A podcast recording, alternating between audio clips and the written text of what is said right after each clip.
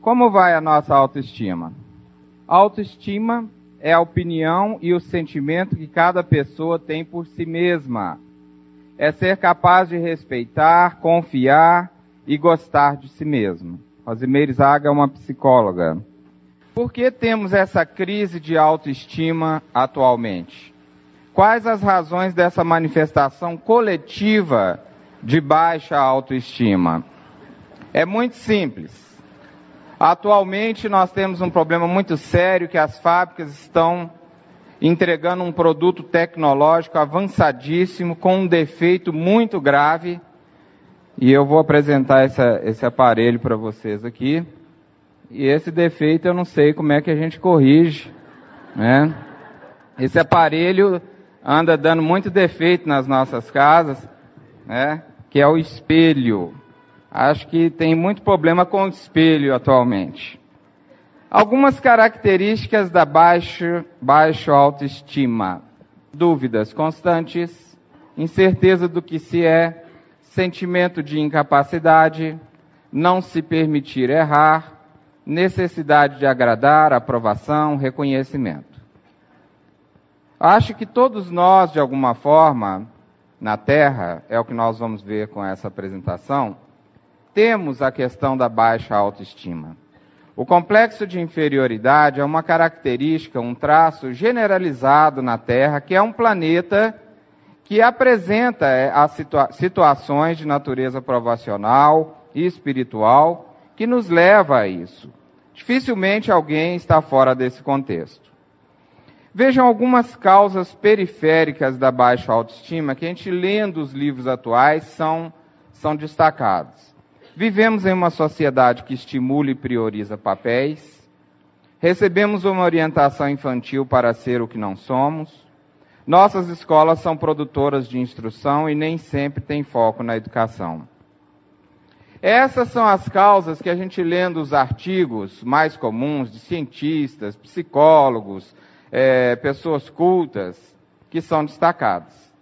Como se a autoestima fosse apenas um resultado da educação infantil que os pais, a escola e a sociedade nos proporcionam. De fato, são causas importantes. São fatores que influenciam na construção da nossa autoestima. Quem negar isso realmente está sendo insensato. Porque a educação é fundamental na construção da autoestima. Mas lançando uma luz espiritual sobre o assunto, nós temos que nos perguntar qual será a causa profunda dessa baixa autoestima.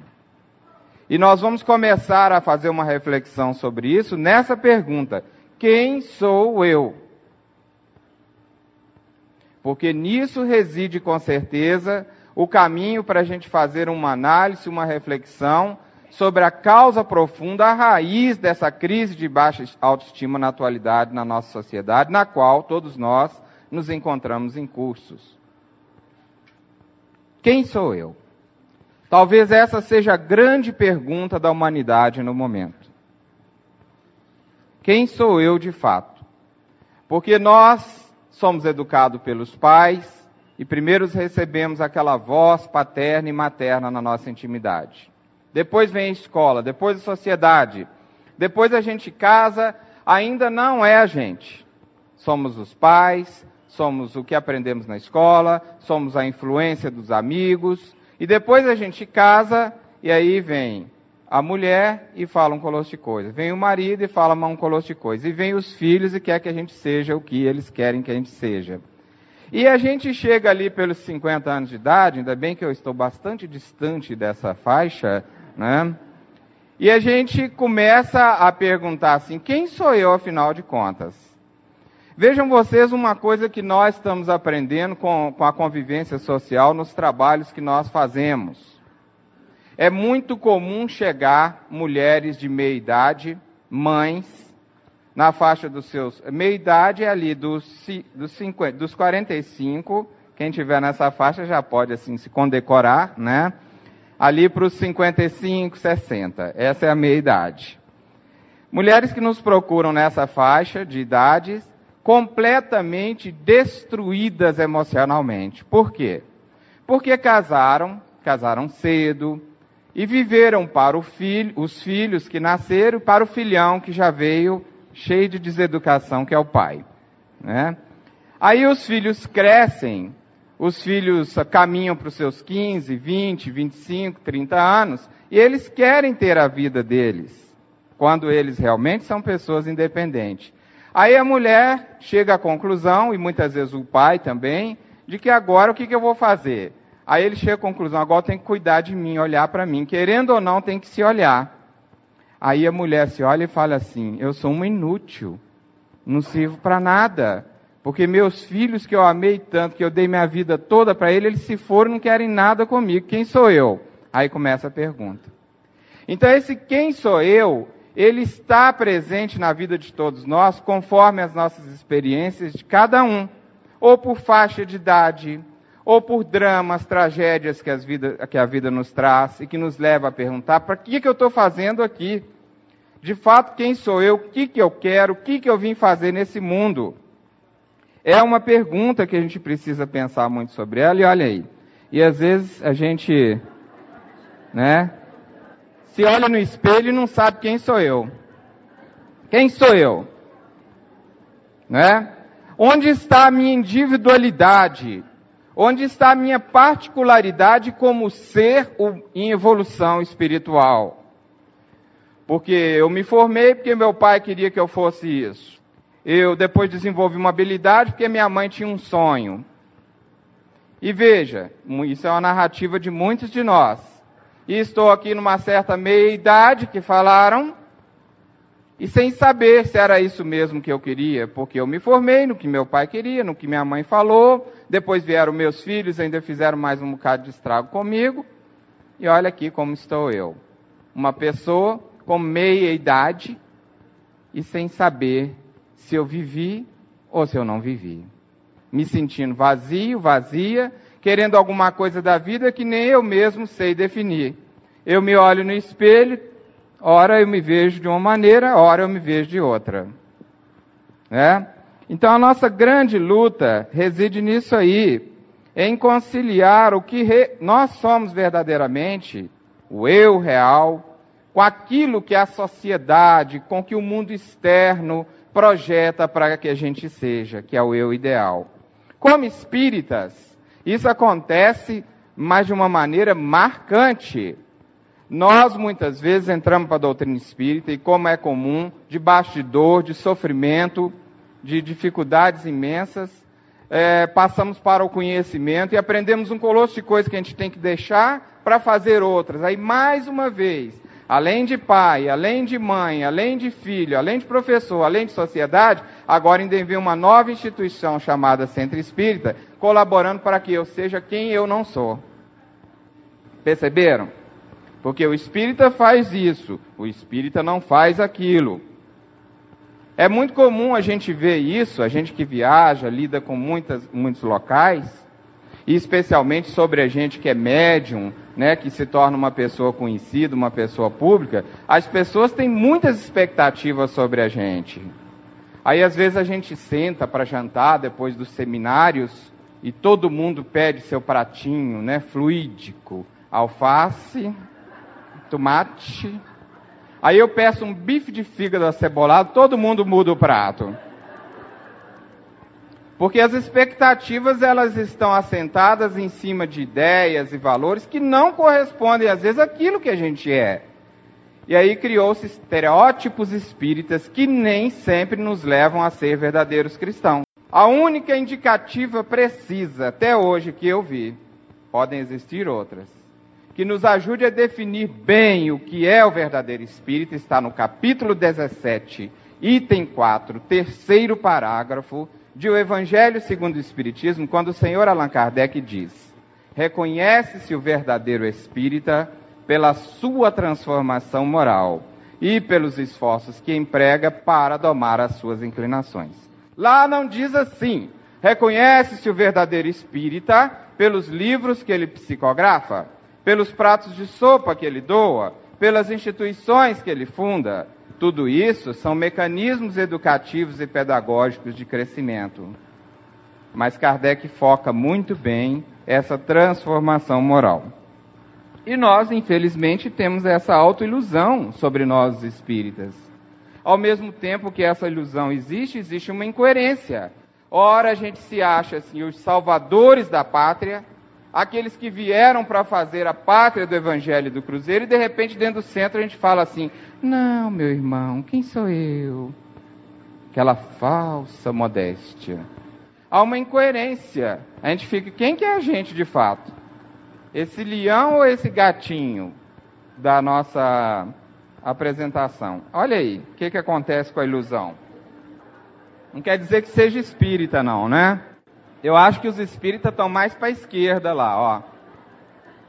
É? Mas tem obsessor que acha que a gente é o da direita. É verdade, é uma autoilusão. A gente não tem um conceito muito claro. Quem sou eu? Volta a pergunta. A crise da estima está nisso aí. Em saber responder quais os seus talentos, quais as suas verdadeiras intenções. Hermance de Faux, na sua obra Escutando Sentimentos, sinaliza no último capítulo uma palestra de Calderaro, um instrutor espiritual de André Luiz que aparece no Mundo Maior, que também deixou nesta obra de Hermance Dufour um prefácio, uma introdução de presente para irmãs. Às vezes algumas pessoas me perguntam como é que você psicografou Calderaro. Eu deixei muito claro uma nota que eu pedi autorização à irmãs para colocar no livro de que eu não psicografei Calderaro. Calderaro deixou de presente para irmãs aquela referência, aquela, aquela página de carinho em relação à obra que ela veio desenvolver escutando sentimentos. E ela própria passou através das nossas mãos. Calderaro, instrutor de André Luiz, deixou muito claro naquela palestra que ele faz no final da obra a questão das intenções. Como nós temos que estudar esse tema? Nós não conhecemos nossas verdadeiras intenções, nós não conhecemos os nossos verdadeiros talentos e, o mais grave, não conhecemos as nossas verdadeiras imperfeições. Há um processo de ilusão muito grande, autoilusão, é aquilo que queremos acreditar sobre nós mesmos, mas que não corresponde à realidade do que verdadeiramente somos. É a miragem de nós próprios ou aquilo que imaginamos que somos. Uma vivência psíquica resultante da desconexão entre a razão e sentimento. É a crença na imagem idealizada que criamos no campo mental. É aquilo que pensamos que somos e desejamos que os outros creiam sobre nós. Isso é autoilusão. Porque é muito difícil olhar para dentro da gente e se descobrir. É muito difícil olhar para dentro da gente e se perceber. Aí Kardec pergunta aos espíritos: qual o meio mais prático e eficaz que tem o homem de se conhecer e melhor, de se melhorar nesta vida?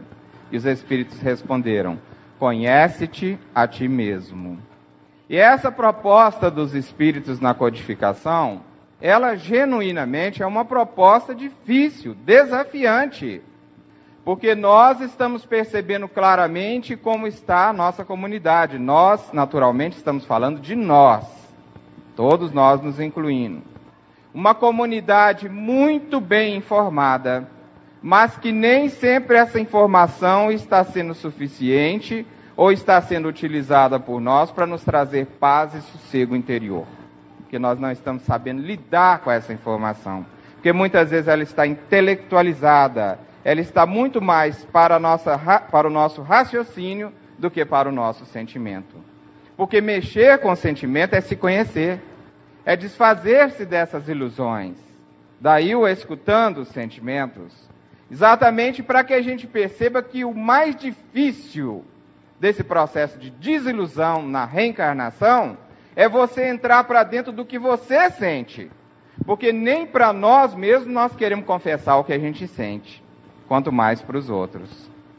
E nós acabamos com isso fazendo o que a humanidade inteira costuma fazer: varremos para baixo do tapete. E o nosso tapete está cheio a gente pisa em cima dele até cai, de tanto morrinho que tem. Está cheio, está precisando ser limpado. Estamos precisando vencer esse processo da ilusão. E aí nós vamos na parábola do filho pródigo. Que o nosso Bacelli citou. Pai, pequei contra o céu e perante ti. Não, não sou digno de, de ser chamado teu filho. Faz-me como um dos teus jornaleiros. Quando o filho pródigo volta para o pai e para a sua herdade, ele volta com esse sentimento: eu não sou digno. Porque o filho pródigo usou a cabeça e falou assim: Meu Deus, eu saí do pai, eu saí da herdade, e eu estou mais pobre que os jornaleiros do meu pai que trabalham lá com ele. Eles banjou a herança. É o que está acontecendo com a humanidade hoje. É a história da humanidade, a parábola do filho pródigo. Nós desligamos, entre aspas, de Deus, esbanjamos a herança que ele nos deu, estamos vazios, frustrados, infelizes e voltando para Deus. Estamos procurando o endereço de Deus. Por isso, essa crise de baixa autoestima é uma crise que reflete o nosso estado espiritual da humanidade terrena. Nós próprios foi quem destruímos o nosso valor pessoal através do nosso egoísmo, da nossa necessidade de esbanjar os valores e herança divina que Deus nos confiou, que era para a paz. Olha o plano de Deus para a gente. Eu vou contar uma historinha de 40 mil anos em se considerando terra para vocês. No, o plano de Deus era esse. Meus filhos, vai, vocês vão nascer assim meio instintivos. Depois vocês vão adquirir uma coisa chamada razão tão bonita, mas aí vai começar o problema de vocês, que vocês vão começar a decidir, vão começar a pensar e vão começar a escolher. Mas segue em frente. Se usar inteligência, se forem inteligentes, isso vai levar vocês Há uma consciência. Isso é Deus falando. E essa consciência trará uma coisa muito boa que todos vocês vão amar, vão adorar: plenitude, prazer de viver. E com essa plenitude, esse prazer de viver, vocês vão ter paz interior, vão ter saúde integral, vão ter o exercício da vocação pessoal que vocês trazem, que eu estou colocando no íntimo de cada um e liberdade e prazer de viver. Alguém quer isso aí? Quer, gente? Depois eu vou dar o e-mail de Deus, vocês mandam uma cartinha para ele, né? Eu já sei o que, que ele vai responder. Vai responder isso é com você. Foi você que largou a herdade, esbanjou a herança, agora volta, eu vou te aceitar. O que, que aconteceu com o pai quando o filho pródigo voltou para a herdade? O pai o beijou e abraçou ele pelo pescoço. Com Deus não tem essa coisa de exclusão, não. Guerrou, está excluído. Isso é coisa nossa, dos homens, do nosso movimento, né? Que Bacelli já falou bastante aqui sobre isso. Coisa de homens. Esse era o plano de Deus. Mas infelizmente, devido a essa volta no nosso egoísmo, a coisa se complicou, né? E nós caminhamos para algo do tipo assim, ó. Em vez do plano divino, que era esse aí, ó. Nós fomos dar uma volta. Ao invés de ser, nós preferimos ter. E esse ter nos trouxe muitos prazeres materiais, mas que só resultaram em uma coisa, num vazio existencial, na dor. E aí nós criamos uma coisinha bonitinha chamada orgulho. Já ouviram falar nisso? Sabe por que, que nós criamos orgulho há 40 mil anos atrás? Para nos defender do sentimento de vazio de ser inferior, de pensar, mas ser inferior, como nós nos sentimos.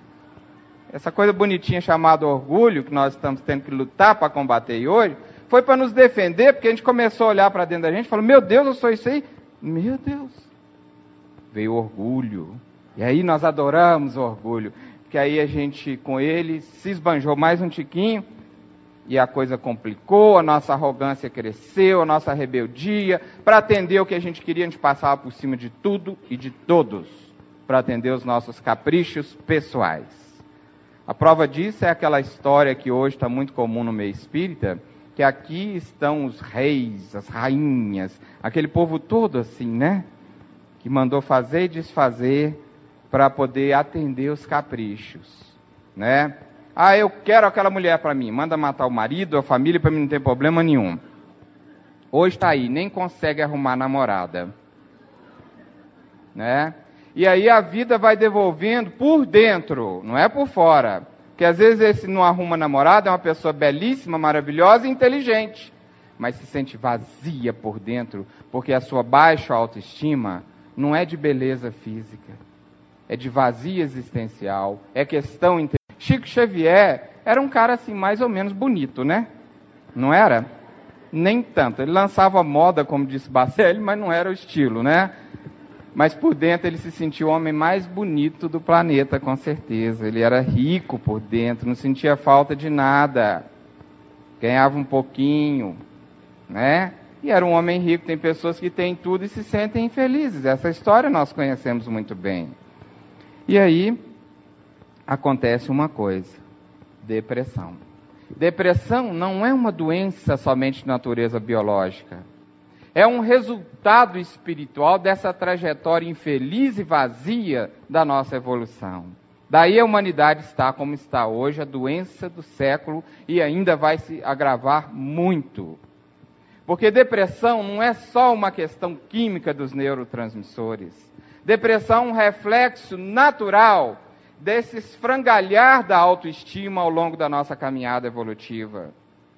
Quem tem depressão, e eu falo aqui por mim, são, somos espíritos rebeldes, arrogantes, que não aceitamos os ditames da vida ao longo das nossas encarnações.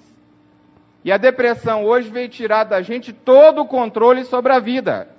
Porque a marca básica da depressão e do deprimido é exatamente isso. Ele não manda em nada. A depressão joga ele na cama, ele não sente, ele não tem prazer, ele não tem alegria de viver, ele não tem nada. Para que ele exatamente busque a humildade.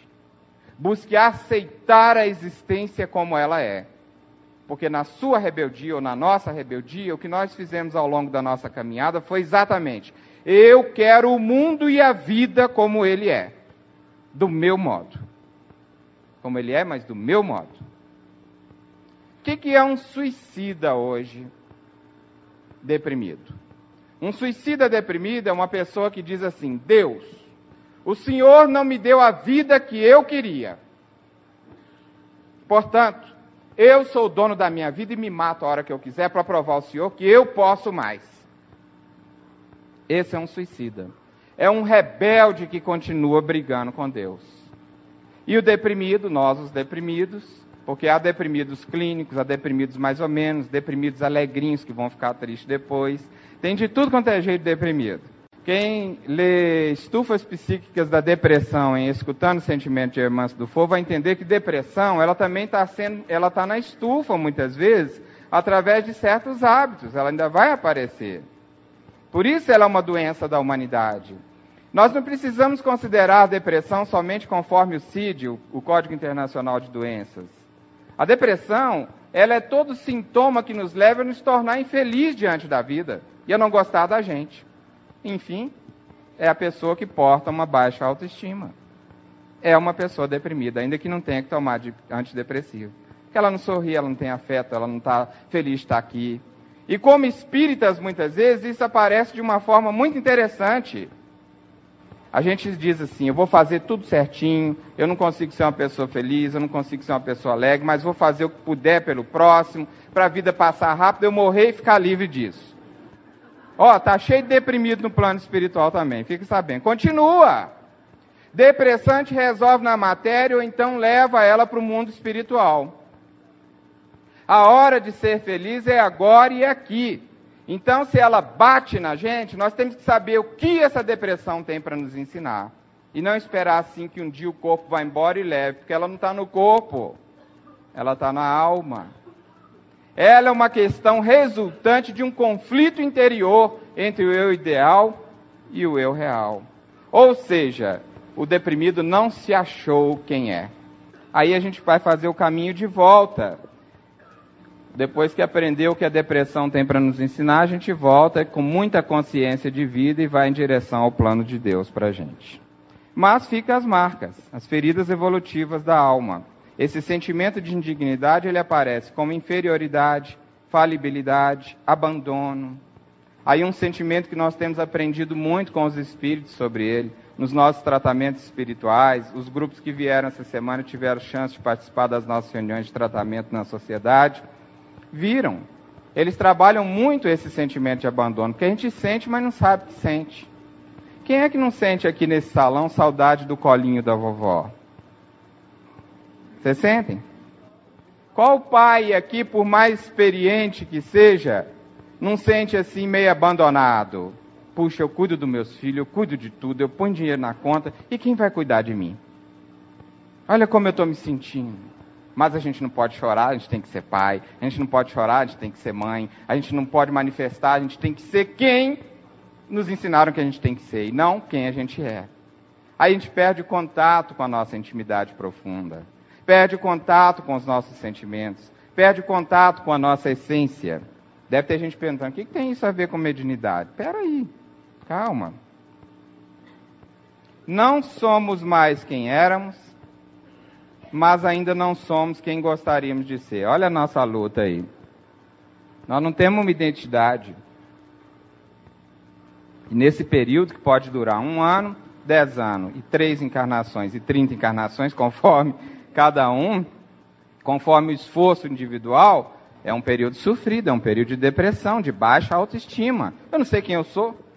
Antes de ser espírita era uma maravilha. Depois que eu entrei, já, o trem já estava ruim, acabou de piorar, porque agora tudo eu fico preocupado. Eu encosto o carro num lugar errado, eu fico traumatizado, cheio de ansiedade, não durmo na noite seguinte. Tudo me cobro. Não é assim? Tem muita gente falando, eu não vou ser espírita, não, porque eu ser espírita preocupa com coisa boba demais. Mas é o processo de se buscar intimamente. É o processo de se conhecer. A perda da autoestima advém sempre como reação da excessiva valorização de si mesmo. Está em Ícaro Redimido, uma obra que a gente recomenda que seja lida, precisa ser conhecida dos espíritas, tá? Porque realmente ela é maravilhosa, explica a depressão, explica a arrogância, explica essa doença que está entranhada na gente que tem isso a ver com a autoestima dos médios? Ora, se nós estamos falando de gente, de ser humano, das nossas lutas, o médium é gente. Como bem falou Bacelli aqui ontem. Somos pessoas comuns, né? Chico Xavier que podia se gabar de ser alguém especial e mandar construir um troninho para ele e todo mundo ia continuar respeitando ele do mesmo jeito, não fez isso se fez gente o tempo todo? Jesus Cristo, que tinha esse direito, não fez isso? Se fez gente o tempo todo? E a gente acha que numa noite de loucura e de insanidade mandou ele para a cruz, ainda por cima? Por que é que nós, os, a lenha seca, o madeiro verde, vamos querer algo de especial para nós? Só mesmo insanidade, não existe outra palavra. Insanidade, que eu digo por mim, até certa etapa da minha vida espírita, fez parte de mim também. E graças a Deus eu descobri que estava doente e hoje eu não tenho esse peso sobre meus ombros de ter que levar um espiritismo fazendo pose para os outros achar que eu sou alguém importante. Como está leve desse jeito, como está gostoso, como eu estou feliz. O ambiente da mocidade que eu fui criado foi um ambiente realmente de dor, de cobrança, de maldade, crueldade com o lado humano do ser. Ainda bem que eu não comprei um 38 para meter uma bala na cabeça, para ter tempo de descobrir que era alguém melhor do que me mostraram dentro do centro espírita e que eu podia fazer alguma coisa por mim. E estou fazendo. Uma estrutura de amor, de fraternidade, onde você possa mostrar que aquela pessoa doente, ela também tem talento. Ela também tem o que fazer. Não é aquele talento assim de talento, talento Talento de talento mesmo. Entenderam como é que é? É o talento de virtude. Deus aposta em nós, meus irmãos. Acho que só nós é que não apostamos uns nos outros. E Deus, que é o grande chefe, Jesus, que é o, é o chefe da obra, usando até uma terminologia imprópria, ele todo dia recruta todo mundo para a obra dele. Mas nós que achamos que somos donos do Espiritismo, nós, e eu estou me excluindo desse grupo cada dia mais, talvez nem faça mais parte dele, passamos aval, você pode, você não pode, você é isso, você é aquilo. O que, que tem a ver com os médicos? Tem a ver o seguinte. Nós temos uma população geral na Terra hoje de 30 bilhões de espíritos, encarnados e desencarnados. André Luiz, em 1964, no Anuário Espírita, falava em 25, 26 bilhões. Emmanuel, em roteiro, um pouco antes, falava em 20 bilhões. mas a Terra está crescendo. E atualmente a informação que a irmã do For nos passa em Lírios de Esperança, confirmada por outros médiums, é de 30 bilhões de espíritos. Vejam bem, nós temos bons espíritos, temos bons, maus, mais ou menos, temos de tudo. 24 bilhões desses espíritos estão fora do corpo. E a ONU, Estatística Humana, fala que nós temos 6,5 bilhões de almas reencarnadas na matéria. Isso é estatística humana. Eu arredondei para 6 para facilitar nossas contas. Se nós temos 6 bilhões de espíritos na matéria, nós temos quanto no plano espiritual? 24 bilhões. Entre espíritos bons, maus, medianos, indiferentes, de tudo. Daria o quê? Quatro espíritos para cada encarnado. Legal, hein? Se nós temos 400 pessoas aqui, quanto nós temos no plano espiritual? Fazendo uma conta assim, bem matemática. 400 vezes 4? Quanto? 1.600. Claro que isso pode ir para mais um pouco, porque tem pessoas assim que são oradores, né? Que tem assim 60 obsessores, dois mentores para dar conta. É, cada um vai conforme as suas lutas. Olha que bacana essa, essa olha aqui que nós inferimos. Puxa vida, se então nós temos quatro espíritos para cada um, numa casa como essa aqui, ó, se moram cinco pessoas, nós temos 20 espíritos todo dia transitando ali. Já pensou na sua casa? Que família grande que é a sua? Que interessante. Bom será se for só bons espíritos, hein? Que interessante isso, né? Num apartamento de quatro quartos mora 20 pessoas. Numa casinha de dois quartos, se tiver cinco, mora vinte também. Olha que coisa mais interessante pensar nisso, né? Porque às vezes quando a gente faz essas contas meio filosóficas assim, a gente fica pensando no planeta inteiro, vamos pensar numa coisa bem próxima da gente. E o médium, como é que fica numa situação dessa? Ele recebe influência do meio. Ele vai num shopping, sente mal com a vaidade de fora e com a dele. Ele vai num funeral, chora mais do que a mulher do morto que morreu. Ele vai numa festa de noiva, fica mais alegre que o noivo, acaba beijando a noiva demais. E o meio vai influindo, o médio vai sentindo, vai sentindo em tudo quanto é lugar. E o povo acha que ele é doido, porque às vezes ele está num parque e está sentindo uma vibração. Esse cara realmente é esquisito, mas às vezes é vibração da árvore, do bosque, do lago, né, dos bichos. Chico Xavier sentia vibração dessas coisas todas, né? Então ele tem também as influências anímicas do seu subconsciente, do seu corpo, né? As influências que vêm dele próprio, que ele sente, do seu arsenal evolutivo. E ele ainda tem uma influência, que essa talvez seja mais decisiva, daqueles com os quais ele convive. Os médiums temos essa prova. A gente não pode, por exemplo, sentar numa lanchonete para fazer um lanche e apenas matar a fome. Porque às vezes a gente senta numa lanchonete, vai dar a primeira mordida, aparece o mentor. Esse aí atrás de você está comendo o último lanche, porque ele quer se matar. Faz alguma coisa por ele. Aí o lanche da gente acaba. Então a gente não tem muitos direitos, às vezes. Ou às vezes o mentor não chega, mas a gente sente. Maria José, na convivência comigo, tem visto isso. Ela também médium. Às vezes a gente está numa festa, ela fala, tem uma pessoa aqui obsidiada, precisando de ajuda. Ela falou, você vai ajudar? É claro, senão a festa acaba. Né? E vai acabar mesmo. Então, além disso tudo, o médium ainda tem uma força sobre a sua autoestima, sobre o seu campo mental, que são os espíritos. Que podem chegar para ele e falar assim: você não presta. E ele ouve. E se ele acreditar?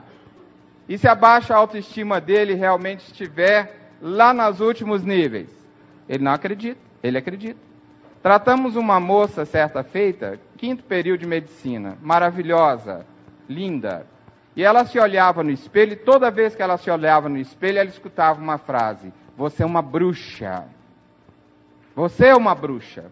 E ela tampou todos os espelhos da casa dela com pano e foi parar na nossa reunião de tratamento.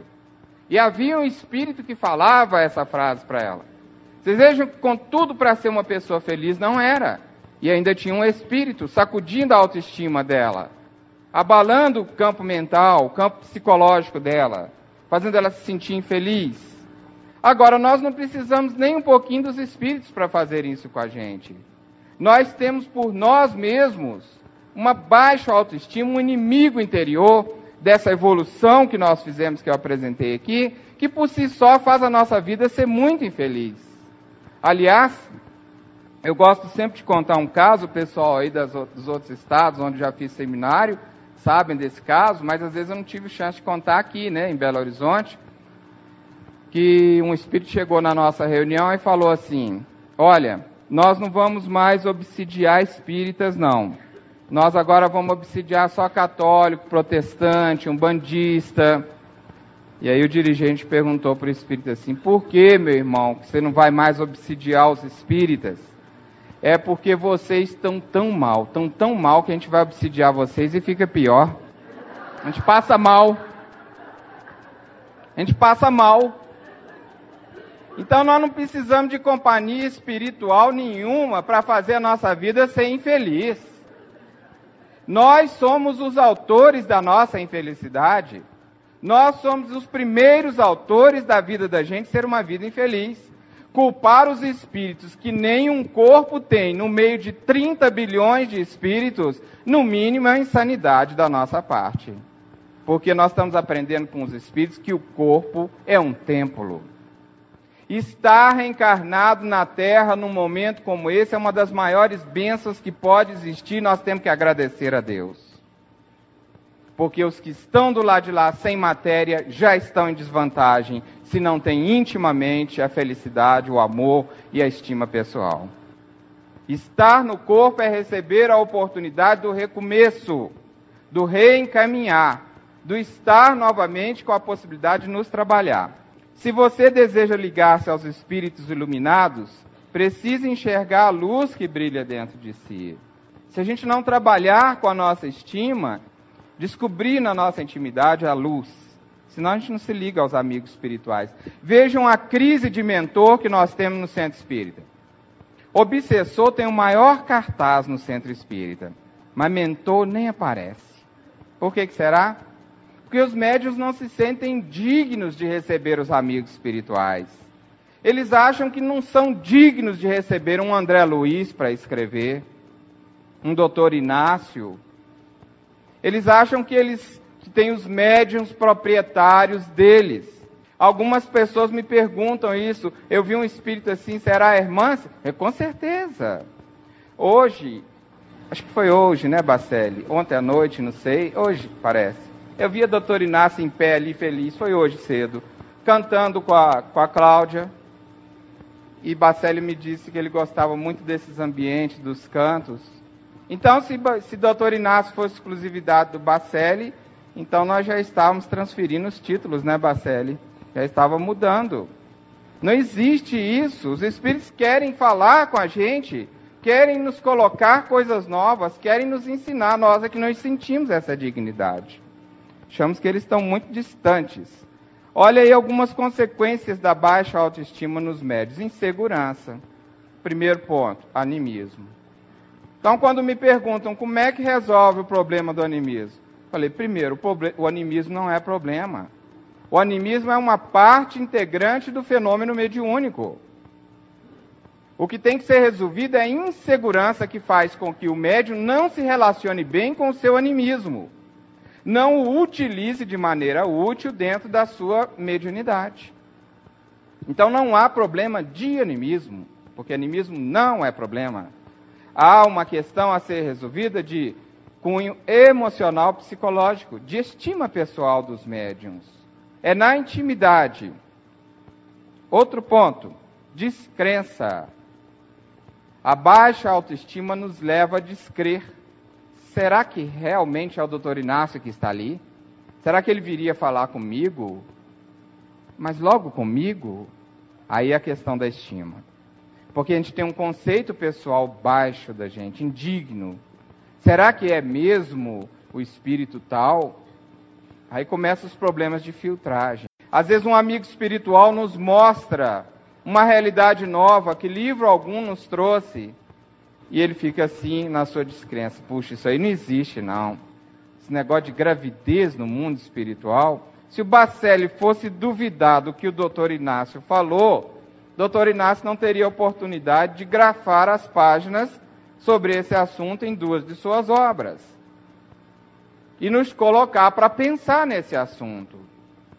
E Geraldo Lemos fez uma, publicou uma entrevista já feita há muitos anos com o Chico, em que Chico já falava desse assunto em 1980, nas rodinhas, dizendo o seguinte: que os espíritas levariam 50 anos para acreditar nesse assunto reencarnação no plano espiritual. Já se passaram 25 anos, quer dizer, falta 25 para acreditar. Vocês vejam bem. Se nós fôssemos colocar, e se tivéssemos tido essa chance, quem conviveu muito com Chico, tudo no papel que ele disse, e que algumas obras hoje estão trazendo, nós veríamos que ele realmente tinha uma visão para mais de 100 anos para frente, ou muito mais. E nós estamos discutindo porque não veio pelos médiuns consagrados, não veio por aqueles que são os avais, entre aspas, da verdade, porque isso não existe. Todos somos médiums em aprendizado. O único médium que passou em missão nessa terra foi nosso Senhor Jesus Cristo. E Chico Xavier, que veio para poder exatamente marcar, dar o traço de que missão cristã e mediúnica tem que ser feito na humildade, na despretensão total, no desapego total, como Chico nos deu exemplo, e nós estamos aí penando para aprender. Os outros, nós outros, estamos penando para aprender.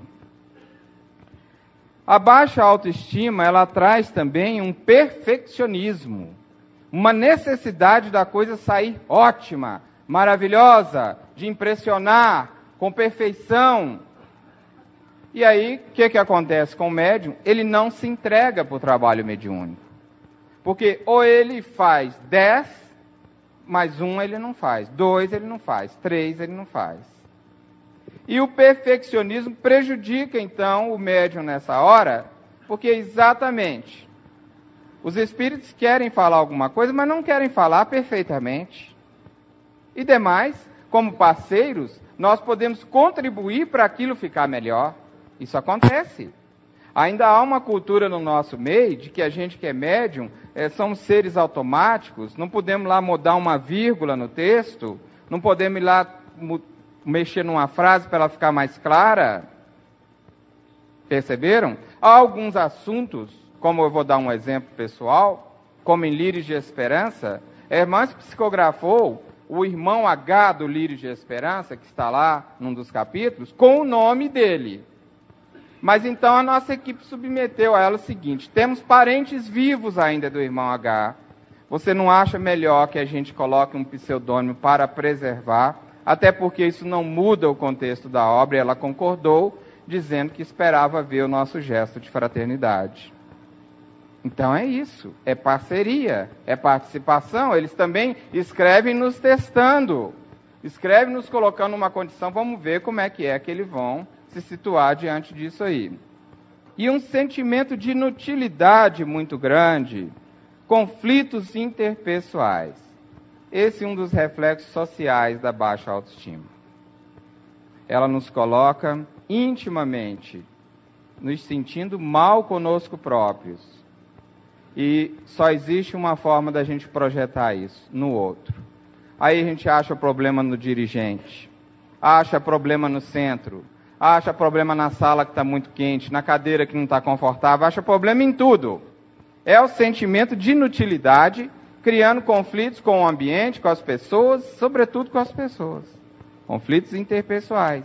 Porque, na verdade, a gente é que não está bem, não está se sentindo legal. Não é o grupo, não é muitas vezes a direção.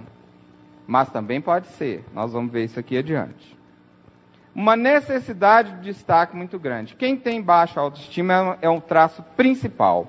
Tem uma necessidade de aparecer, de mostrar que é o melhor, de estar em evidência, de colocar seu nome pessoal em tudo. Essa é a luta nossa, né? Do destaque pessoal. É porque não se sente bem consigo. Então tem que falar, ó, eu sou alguma coisa. Tem que provocar, tem que mexer, tem que dizer. quem está bem consigo, quem se ama, quem convive bem consigo, não tem falta disso. Se basta a si mesmo. A vida para esse flui. A alegria de quem está bem consigo mesmo, sabe qual é? É conhecer outras pessoas, é amar outras pessoas, é ajudar e ser solidário com os outros, porque ele se sente tão bem, tão rico, que ele fala: eu será um egoísmo se eu não estender a mão àqueles que não estão bem ao meu lado. Melindre. Bom, graças a Deus é um assunto que nós já vencemos no meio espírita. Interpretam a crítica às suas produções mediúnicas como desaprovação e descrença na, no seu fenômeno. A baixa autoestima faz isso com o médium. Ele se sente desaprovado quando alguém vem contribuir com alguma coisa. Perceberam? Então, isso é um dos reflexos dessa baixa autoestima. Como educar-se para a autoestima? A Bacelli falou da cachoeira, olha aí, já estava aí. Né, nós estamos em sintonia. Sim, meu amigo, observa a cachoeira que surge aos teus olhos. É um espetáculo de beleza, guardando imensos potenciais de energia. Revela a glória da natureza. Destaca-se pela imponência e impressiona pelo ruído. Entretanto, para que se faça alicerce de benefícios mais amplos, é indispensável que a engenharia compareça disciplinando-lhe a força. É então que aparece a usina generosa, sustentando a indústria, estendendo o trabalho, inspirando a cultura e garantindo o progresso. Assim também é a mediunidade. Uma mensagem avulsa de Emmanuel que está na obra Estudando a Mediunidade, de Martins Peralva. Então, como educar-se para a autoestima? O primeiro ponto é exatamente descobrir que esses talentos que vertem do alto, eles precisam ser trabalhados aqui na vertical do nosso campo mental precisam ser disciplinados. E disciplina, junto, traz uma série de iniciativas e atitudes que nem sempre nós gostamos, que nem sempre é fácil para a gente. Disciplinar-se num mundo como está o nosso é um grande desafio. E sem essa disciplina, para poder tomar um contato com o nosso mundo interior, não estou falando de disciplina no exercício mediúnico, não nosso tema é todo voltado para o psicológico e emocional do médium. Esse tema é disciplina mediúnica, ele é uma outra característica, um outro foco muito importante, interessante, que não, não está sendo aqui destacado. Nós estamos falando da disciplina pessoal com o mundo íntimo. Como temos que ter? Analisar aquelas reações que a gente tem, estar atento o tempo todo ao que se passa no nosso mundo íntimo, é como diz a irmã -se no livro Escutando Sentimentos. Porque eu sinto o que eu sinto. Descobrir a natureza das nossas emoções. E isso exige disciplina e atenção. Um contato permanente com a nossa intimidade. Ainda que inicialmente isso seja programado e depois mais espontâneo, mais natural. Nós recebemos nas nossas casas espíritas muita informação, muito estudo e isso ilumina o nosso pensamento. Mas a essência disso tudo, o destino disso tudo deve ser a transformação. O trabalho, olha, estudo, trabalho, pensamento, sentimento. Porque senão, nós, se nós ficarmos nessa faixa azul, nós podemos reproduzir um fenômeno religioso histórico, que está narrado muito bem em Lucas, na parábola do bom samaritano, do levita que desceu, viu o homem caído, não fez nada. Do sacerdote que desceu, viu o homem caído na estrada e não fez nada. Levita e sacerdote eram homens muito preparados daquele tempo, cultos. Quem é que foi que estendeu a mão para o homem caído? Era um samaritano que ia de viagem, que moveu-se de íntima compaixão. Íntima compaixão é pensamento? Não é sentimento. É o que nós estamos precisando trabalhar. Porque senão, essa transformação, ela também vai ficar nesse sentido assim, uma transformação de estereótipos. Ó, os espíritas são reconhecidos por não comerem carne, não beberem chope, não ir no mineirão. Meu Deus, Se esse for o verdadeiro espírita, tá danado. Porque tem muitas outras coisas que a gente precisa deixar, precisa transformar, precisa mexer. E aí acaba a gente trazendo para a nossa comunidade uma transformação ba com base em modelos. Católicos verdadeiros ajoelham e faz sinal da cruz. Católicos fazem isso. Fulano de tal de outra religião faz aquilo. E o espírito é assim. O espírito não é assim. A diversidade é uma das maiores riquezas da doutrina espírita. A irmã se anda sempre acompanhada por muçulmanos. Tanto que os países dos. Eu sempre me perguntei por quê, e a coisa começa a clarear, porque nós estamos com possibilidade de ampliar a nossa sociedade do for lá em países muçulmanos. É uma experiência que vai ser nova para a gente. E eu sempre me perguntava, e ela um dia começou a falar sobre esses muçulmanos, que eram os amigos íntimos de Kardec, na França, daquele tempo. E Kardec não orava ao Pai Nosso dentro da Sociedade de Estudos Parisienses em respeito às crenças deles. A diversidade de Allan Kardec não é reproduzida hoje nos nossos meios. Allan Kardec, que a gente diz que é a referência, a chave, nós nem sempre usamos essa chave como ela se portou. Ele era de fato um homem de investigação, de diversidade, era um leque. Quando você lê e estuda a magistral obra O Céu e Inferno, uma das obras básicas menos conhecidas do nosso meio, você vê o que, que é essa diversidade do codificador, que chamou criminosos, arrependidos, espíritos felizes, espíritos infelizes, espíritos suicidas. Ele pediu, evocou várias criaturas para saber como eles estavam no mundo espiritual e construiu a obra Céu e Inferno em cima dessa vivência, de diálogo, de investigação. Ele não teve preconceito nenhum, ele chamou padres, ele chamou toda a diversidade humana.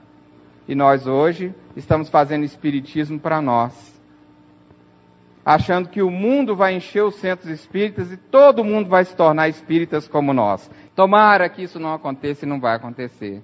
Porque o centro espírita tem que ir à sociedade também. Nós pensamos em fazer isso no humanizar, o primeiro humanizar, mas achávamos que inicialmente nós tínhamos que trabalhar dentro da nossa casa. Mas nós queremos fazer nos outros, mais para frente, essa ponte, esse laço, ter aqui pessoas como Bacelli, como Robson, como muitos que podem oferecer a sua contribuição espírita, mas ouvir alguém que tenha algo também para nos ensinar e sermos pessoas mais felizes, não necessariamente só espíritas. Para a gente começar a quebrar um pouco esse nosso orgulho, porque a doutrina de fato é maravilhosa, é a resposta que a humanidade precisa para poder se libertar. Mas tem muita gente fora desses estereótipos que nós estamos criando, que estão muito mais felizes, muito mais realizados e muito mais espiritualizados que nós, com todo esse conhecimento que a gente está adquirindo. Porque eles estão fazendo uma coisa fundamental, estão individuando. Porque não basta reforma íntima. A reforma íntima ela só se faz quando a gente individua. Ou seja, descobre aquela pergunta, qual é a pergunta? Quem sou eu? O que eu vim fazer aqui? Qual a minha vocação? Como eu me sentirei liberto? E isso dá um trabalho. Isso pode durar uma vida, duas vidas, alguns anos. Para cada um vai ser uma coisa, mas o importante é a gente tomar contato com esse eu, com essa singularidade, com esse ser que está dentro de nós. Essa é a questão da estima. Olha essa imagem. Nessa imagem, o pessoal que já conhece os seminários que eu faço, está a doença básica. Mas aqui também está a cura básica. Eu normalmente apresento essa imagem quando vou falar da arrogância. Coloco aqui. Mas a, o remédio, a cura para essa nossa arrogância também está nessa imagem. Porque aqui, esse sujeito, com certeza, deve ser um paraquedista experiente, oro que seja, né? Experiente não em paraquedas, mas em saber nadar. Para poder dar um jeito na sua vida. Então ele conhece os seus limites, ele é um cara humilde, né? Se ele não for humilde, ele não faria isso nunca, porque senão ele estaria suicidando. Uma forma, aliás, uma forma, aliás, muito sugênere de suicidar. Quem estiver pensando em se matar, compre um paraquedas amanhã, encomende uns jacarés. Por favor, hein, gente? Veja bem, ele deve ter conhecimento dos seus limites, senão ele não faria isso. Se aqui a gente pode ver a doença, a gente pode ver também a cura. E a cura da nossa estima está nisso, em humildade. Só que nós entendemos humildade também estereotipada. E Dona Maria Modesto Cravo, no Obra Mereça Ser Feliz, de Irmãs, nos diz: humildade é ter consciência do que se é. Não é ser miserável, não é ser uma pessoa, ah, eu sou muito humilde, só tomo banho uma vez na semana. Isso é miséria, isso é pobreza mental. Humildade é por dentro. Se a pessoa humilde se sente bem sendo simples, ela vai ser simples, mas simplicidade não é humildade. Tem muita gente simples, revoltado, orgulhoso, infeliz. Se você é humilde, mas se sente bem, mais sofisticado, mais bonitinho, mais, mais esticadinho e tudo mais, tudo bem. O que importa é que a humildade é você ter consciência de quem você é do que você é capaz e do que você não é capaz. Humildade é isso, é desilusão, é reconhecer seus limites, suas qualidades, e isso não está por fora nas atitudes. Não está por fora.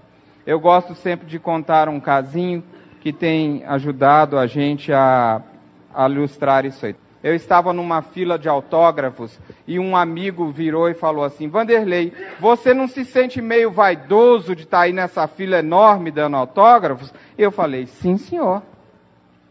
Aí ele ficou assim, procurando matematicamente uma nova pergunta para me fazer diante da minha resposta e disse: Pois então, então se você se sente meio vaidoso, por que, que você continua? E eu disse para ele assim: A vaidade é minha ou é sua? De quem é a vaidade? É sua. Falou, então deixe que da minha vaidade cuido eu. Cuide você da sua. Porque o que eu mais quero é a chance de que a minha vaidade apareça. Que ela venha para fora para mim olhar para ela e dizer assim: escute aqui, ó menina. Aqui quem manda no meu mundo íntimo agora sou eu. Eu sei que você ainda mora dentro de mim. Mas essa filha aqui não está aqui porque eu sou uma pessoa especial. Essa filha está aqui por gratidão à autora espiritual. Essa filha está aqui porque essas pessoas, não podendo abraçar o médium, abraça esse rechuchudo aqui. Não podendo abraçar o espírito, abraça o médium rechuchudo, né? E, é, e aí eu trabalho com o meu sentimento. O que eu mais quero é isso. A chance de me ver. Porque nós espíritas criamos coisas assim. Não elogie, viu? Porque se elogiar, coitado do expositor, coitado do médium, coitado do fulano. De fato, o elogio é dispensável que venha o estímulo. Mas nós não sabemos muitas vezes nem estimular, nem elogiar, nem nós sabemos desmotivar. Nós sabemos desanimar. Nós sabemos criticar. Então nós temos dificuldade, na verdade, é com os nossos sentimentos. Às vezes a gente olha para alguém que está numa pose e a gente fala, puxa, que sujeito vaidoso. Às vezes não está. Nem sempre o corpo traduz aquilo que a gente está sentindo de fato. Nem sempre a nossa leitura é correta é fiel. Ó, o personalista e humilde. Tudo nasce no complexo de inferioridade. E o humilde reconhece o seu valor, mesmo sabendo das suas imperfeições. O personalista é perfeccionista. O humilde se aceita. O personalista vive o que gostaria de ser. O humilde vive quem é. Personalista, o que penso é real. O humilde, o que sinto é real. O personalista, expansão do ego expansão do eu. Vive o mundo das ideias, vive o mundo da experiência. Estão entendendo as diferenças? O personalista é ansioso porque mantém aparências. O humilde busca o progresso com harmonia. O personalista gosta de gasta energia para sustentar a sua autoimagem. Investe energia na construção de qualidades. É vítima. É responsável por si mesmo.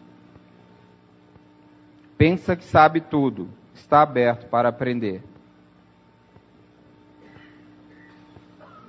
Recusa a crítica e melindra-se. Aceita correções e está sempre pronto a recomeçar e agradecer. pretensioso, motivado. Quer ser o melhor, sabe que não é melhor que ninguém e valoriza-se. Aí um trabalho que a gente vai ter que fazer para nossa estima melhorar. Afeto na nossa convivência. E esse afeto vem na fala do, do, mestre. Em verdade vos digo que se não vos converterdes e não vos fizerdes como meninos, de modo algum entrareis no reino dos céus. O menino interior que está dentro da gente, a essência que a gente tem que tomar contato com ela. Quem sou? Qual a minha essência divina que a gente ainda não descobriu?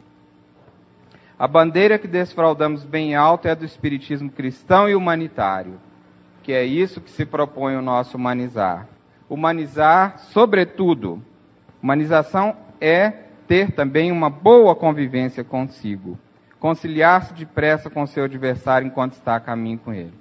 É preciso que as nossas casas espíritas comecem a preparar, como já fazem, médiums, estudos básicos, estudos de aprofundamento da doutrina, mas também preparem pessoas para serem mais felizes, para gostarem mais de si. Preparem pessoas também para poder serem pessoas melhores, homens de bem.